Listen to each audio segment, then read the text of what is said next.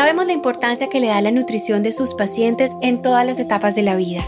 Disfruta de Conexión y Nutrición, un podcast presentado por especialistas expertos, desarrollado con el propósito de fortalecer la formación de los profesionales de la salud, con contenidos relevantes y de alto nivel científico en nutrición. Sea parte de nuestra comunidad de expertos, póngase cómodo y disfrute de este podcast.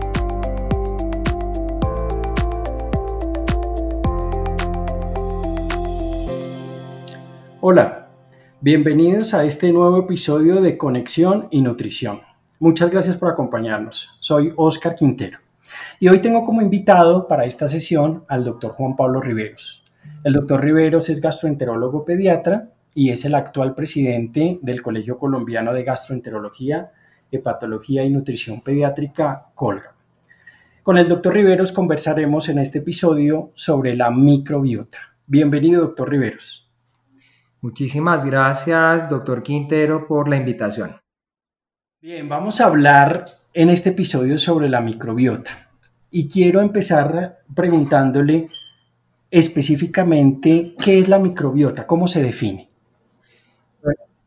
Ok, bueno, definir la microbiota de una manera sencilla y, práctica es como la comunidad de microorganismos que, que pueden estar en un hábitat específico. Eh, y tal vez el más importante para nosotros es la microbiota intestinal porque hace parte eh, más del 70% va a estar alojada ahí desde el punto de vista de diversidad y población. Y en los últimos años específicamente, doctor Riveros, hemos visto una gran cantidad de publicaciones científicas acerca de la microbiota pero sobre todo sobre el papel que juega en la salud y en la enfermedad del ser humano. ¿Por qué no nos cuenta un poco sobre esto?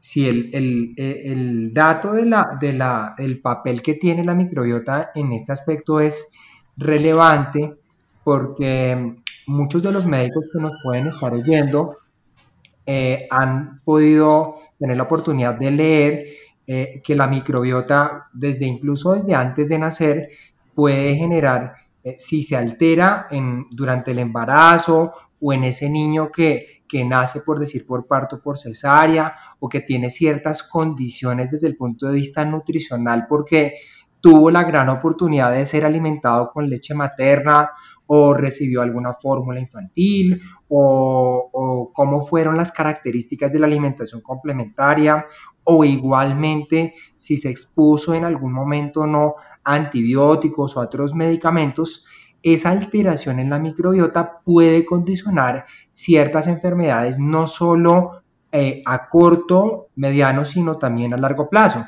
Entonces, esa alteración en esa microbiota puede generar enfermedades cardiovasculares, el aumento de riesgo de obesidad, de enfermedades que, cada vez más son prevalentes en la infancia, como es el caso de la enfermedad inflamatoria intestinal, incluso condiciones como son los trastornos digestivos funcionales e incluso ya se están hablando de trastornos desde el punto de vista o alteraciones comportamentales en el modo de ser de cada uno de la personalidad por factores que se pudieron haber presentado de manera temprana con la alteración o la influencia positiva o negativa de esa microbiota. Claro, estamos entendiendo entonces el concepto amplio de la definición de microbiota y específicamente de microbiota intestinal y estamos entendiendo cómo tiene un papel predominante en la salud y en la enfermedad y no solamente de patologías o de condiciones gastrointestinales digestivas, sino todo tipo de condiciones. Entonces, esos cambios en la diversidad y en la cantidad de la microbiota es son los que definen particularmente estos tipos de condiciones. ¿Cómo podríamos, doctor Riveros, definir entonces los conceptos sobre si tenemos una microbiota intestinal adecuada o no? Yo creo que eso lo podríamos definir desde el punto de vista clínico entre la interacción o lo que es la disbiosis, eh, que la disbiosis la definimos como una alteración, un imbalance en la presencia, para este caso, de microorganismos patógenos que van a prevalecer por encima de los microorganismos eh, que no son patógenos en alguna zona del, organismo, llámese cavidad oral, tracto gastrointestinal, piel, eh, tracto respiratorio, ¿sí? Por alguna condición. Llamémoslo específicamente por decir un cuadro infeccioso genera un cuadro de, disbiosis. Eso es, eso es un, un concepto muy importante. La simbiosis, que tendría que ver muchísimo con una interacción entre lo que hablamos de microorganismos de diferentes especies, pero esos microorganismos eh, se van a beneficiar mutuamente en el desarrollo, en el desarrollo de cada uno de estos. Entonces ahí va otro concepto que va muy ligado y es el concepto de los, de los simbiontes, ¿sí? O sea, hay uno bueno con otro bueno, nos, nos favorecemos de manera positiva para que prevalezcamos en ese ambiente adecuado, en ese ambiente sano eh, en cada uno de, los, de, los, de las zonas del, del ser humano. Y definitivamente la eubiosis, que es un concepto de, de normalidad, de estabilización de esos microorganismos adecuados y que van a generar, obviamente, al final se van a ver reflejados desde el punto de vista clínico en salud de ese ser humano. Perfecto, doctor Riveros. Mm, y estamos conversando en este momento, aquí en Conexión y Nutrición, em, sobre la microbiota y nos ha contado entonces que los cambios tanto en la diversidad, es decir, como en la calidad y en la cantidad de esa microbiota em, son los que determinan la diferencia entre salud y enfermedad. Cuando estamos hablando específicamente de la, de la cantidad, se ha definido y han aparecido publicaciones sobre lo que se ha denominado el síndrome de insuficiencia de microbiota. ¿Qué nos puede contar sobre esto, doctor Riveros? Ese dato, doctor Quintero, es muy importante eh, y para, para los que estén tal vez más interesados en, profundizar en, ese aspecto, eh, esa definición eh, es reciente, desde junio del 2019, de una publicación de Nature Reviews que habla de, cómo nosotros día a día, segundo a segundo, año a año, con el solo hecho que vayamos envejeciendo, nuestra microbiota con el pasar del tiempo se va volviendo insuficiente. Es una microbiota que va siendo mucho más estable, muy poco diversa, a diferencia de los niños donde es muy variable sí es muy variable en diversidad y también con grandes concentraciones de microorganismos buenos. Entonces, cuando hablamos del síndrome de insuficiencia de microbiota, generamos factores que pueden ser negativos, en algunos casos ya lo hablamos, la occidentalización de la alimentación, el alto consumo de, comidas chatarras, eh, eh, la exposición a los antibióticos que generan resistencia bacteriana, de resistencia a los antibióticos a largo plazo, el consumo de alcohol, la, falta de, de actividad física, el sedentarismo, ese tipo de factores negativos van a generar un proceso de aceleración de ese llamado síndrome de insuficiencia de microbiota. Igualmente, si tenemos un, un ser humano sano, eh, donde trabajamos de manera positiva en tener buenos hábitos de alimentación, promovemos actividad física, eh, disminuimos el riesgo de exponerse a antibióticos, vamos a disminuir o a enlentecer ese proceso de deterioro de la, de la microbiota intestinal. Qué interesante esta parte, doctor Riveros, porque estamos entendiendo que hay una ventana de oportunidad para, la, para el establecimiento de la correcta, de la adecuada microbiota intestinal y toda la microbiota general en, un periodo de tiempo que según los autores em, es muy preciso. Aparentemente en los primeros eh, años de vida es cuando se establece, cuando tenemos la oportunidad de establecer una, una adecuada microbiota. Entonces, ¿por qué no hacer en este momento, doctor Riveros, un resumen de cuáles son los factores que podemos modelar o sobre los cuales podemos intervenir para mejorar esa microbiota intestinal. Claro que sí, eh, doctor Quintero.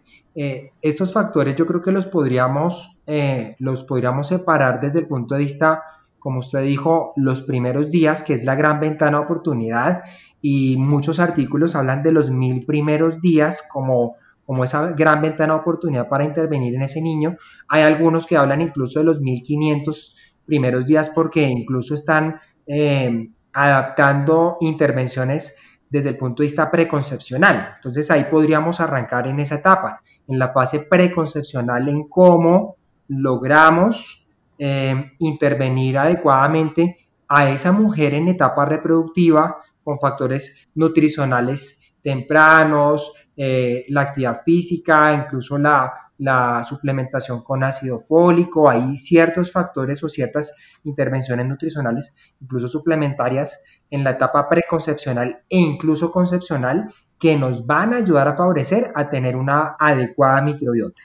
Ahora bien, entramos ya en la etapa donde va a nacer ese, ese niño, entonces tenemos que, impactarlo bien desde el punto de vista de eh, em, evitar eh, si es posible desde el punto de vista clínico y las, y las condiciones lo, lo permiten, eh, que ese niño nazca por, eh, por vía vaginal, porque ustedes saben que de todos modos la, la, vagina tiene probióticos y cuando se pasa por el canal vaginal esos niños se van a impregnar de esos probióticos y van a tener una capa protectora para mejorar esa microbiota, no solo del tracto gastrointestinal, sino de, de todo su organismo. Ese es un factor preponderante.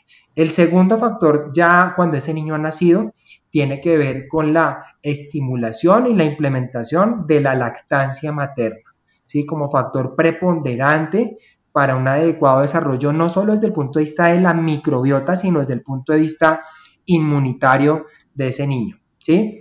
Y ahí entran a jugar también factores importantes de, de cuánto tiempo vamos a llevar esa lactancia materna que como usted bien lo sabe, eh, debería ser exclusiva hasta los seis meses con lactancia materna exclusiva y después eh, con una adecuada implementación de alimentación complementaria. Eso es, eh, y llevarlo hasta los, hasta los, los, como les digo, los mil primeros días. Si definitivamente no es posible, pues hay estrategias desde el punto de vista nutricional, en este caso con ciertas fórmulas infantiles donde se les eh, ha adicionado tanto prebióticos, otro componente importante son los oligosacáridos de la leche humana, específicamente los denominados como los HMO y específicamente el 2-fucosilactosa, que tiene un papel preponderante desde el punto de vista de estabilización de una microbiota intestinal sana porque tiene una interacción con los probióticos que están expuestos a nivel de la luz intestinal específicamente a nivel del colon, entonces esa interacción va a permitir una microbiota sana y a eso le sumamos el combustible importante que tiene el colonocito que se llaman los ácidos grasos de, de cadena corta. Entonces cuando hacemos una interacción prebióticos, probióticos, HMOs, oligosacáridos de la leche humana, logramos adecuar esa microbiota para que sea saludable y con eso disminuyamos el riesgo a corto, mediano y largo plazo, como lo hemos mencionado, de ciertas enfermedades, de ciertas condiciones clínicas. Muy interesante. Están escuchando Conexión y Nutrición. Muchas gracias por acompañarnos. Estamos conversando sobre la microbiota intestinal y nuestro invitado en esta sesión es el doctor Juan Pablo Riveros. Doctor Riveros, y en ese punto que nos estaba explicando hace apenas unos instantes, hay muchísimas otras preguntas al respecto, porque entendemos entonces que la alimentación, la nutrición en general, em, es uno de los factores que de una forma fundamental tienen que ver con el desarrollo de una, de una microbiota intestinal saludable. Esto puede ser desde el nacimiento, claro está, eh, y nos ha contado usted sobre, sobre la importancia fundamental que tiene la lactancia materna en este rol, pero es esa, ese juego entre algunos, eh, algunos alimentos funcionales como HMO, del que usted ya nos ha hablado bien, prebióticos, eh, probióticos, Em, ¿Cómo específicamente entonces impactan el desarrollo de esa microbiota intestinal saludable desde el mismo nacimiento?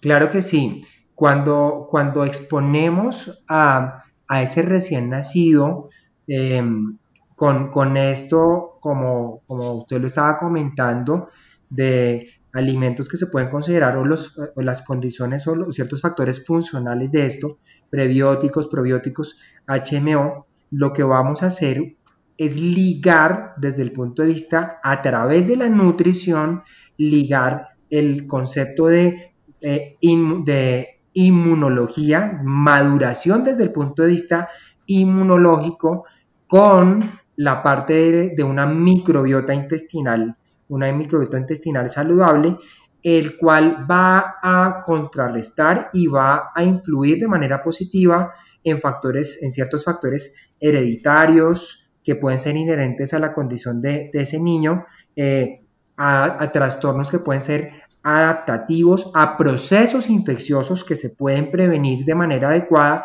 porque resulta que teniendo una microbiota sana, la exposición a los HMO como papel que consideramos como efecto señuelo que va a impedir que ciertos microorganismos patógenos lleguen a adherirse a esa luz del tracto gastrointestinal, entonces va a generar un proceso de, de receptores señuelo, de bloqueos para impedir ciertos procesos infecciosos que, como hemos mencionado, pueden afectar de manera negativa la salud de esos niños. Entonces, si logramos tener concentraciones adecuadas de bacterias benéficas, si tenemos el efecto prebiótico, llámese eh, a través de la exposición de ese organismo de fructoligosacáridos, galactoligosacáridos, inulina. Y además sumamos el papel como, el, como un verdadero equipo de los HMO y específicamente el 2 cosa pues definitivamente tenemos un trío perfecto para tener eh, adecuadamente un estado de salud o generar un estado de salud adecuado en esos niños, ya sea a través de la vía, como estábamos mencionando, o de la vía de la lactancia materna o de una adecuada alimentación con alimentos o componentes funcionales como lo hemos venido mencionando. Muy bien, doctor Rivero, sí, y solamente como para, tener claro el concepto, e, este nombre de HMO, de oligosacáridos de la, de la leche materna, ¿a qué se debe? ¿Por, qué tiene ese nombre en particular? Eh, los oligosacáridos de la leche humana, que incluso artículos em, que ya datan de más de 10, 15 años, que se consideran en realidad como los verdaderos prebióticos o los verdaderos azúcares de la leche humana, que es como el, se consideran el tercer componente sólido más importante de la, de la leche materna. Y a través de ahí, ya de los, de los artículos publicados por Lars Bot desde hace más de 10 años, le han dado un papel preponderante desde el punto de vista em, inmunitario y de regulación de microbiota intestinal a este gran componente, a los oligosacáridos de la leche humana, que como lo, estaba mencionando, el, más importante desde el punto de vista de investigaciones eh, y el que más concentración tiene en la leche humana, que es el 2-fucosilactosa, que tiene una conformación bioquímica que, lo hace eh, importante sobre todo para, para el, rol o las funciones que hemos venido mencionando anteriormente, que más que un prebiótico se está considerando que tiene unas capacidades mucho más, mucho mayores desde el punto de vista de funcionalidad que, los prebióticos que ya conocemos como el, los FOL, los GOS o la inulina. Muy interesante, doctor Riveros. Muchísimas gracias por acompañarnos en este episodio de Conexión y Nutrición. Hemos hablado de microbiota intestinal y diferentes puntos. Em, y en un próximo episodio conversaremos sobre microbiota intestinal y su relación que hay con la nutrición, pero dando un paso más allá para hablar también de la relación que tiene la nutrición con la inmunidad. Doctor Riveros, gracias por acompañarnos hoy. Muchísimas gracias, doctor Quintero, y un saludo para todos. Gracias por acompañarnos. Esto es Conexión y Nutrición. Soy Oscar Quintero. Hasta nuestro próximo episodio.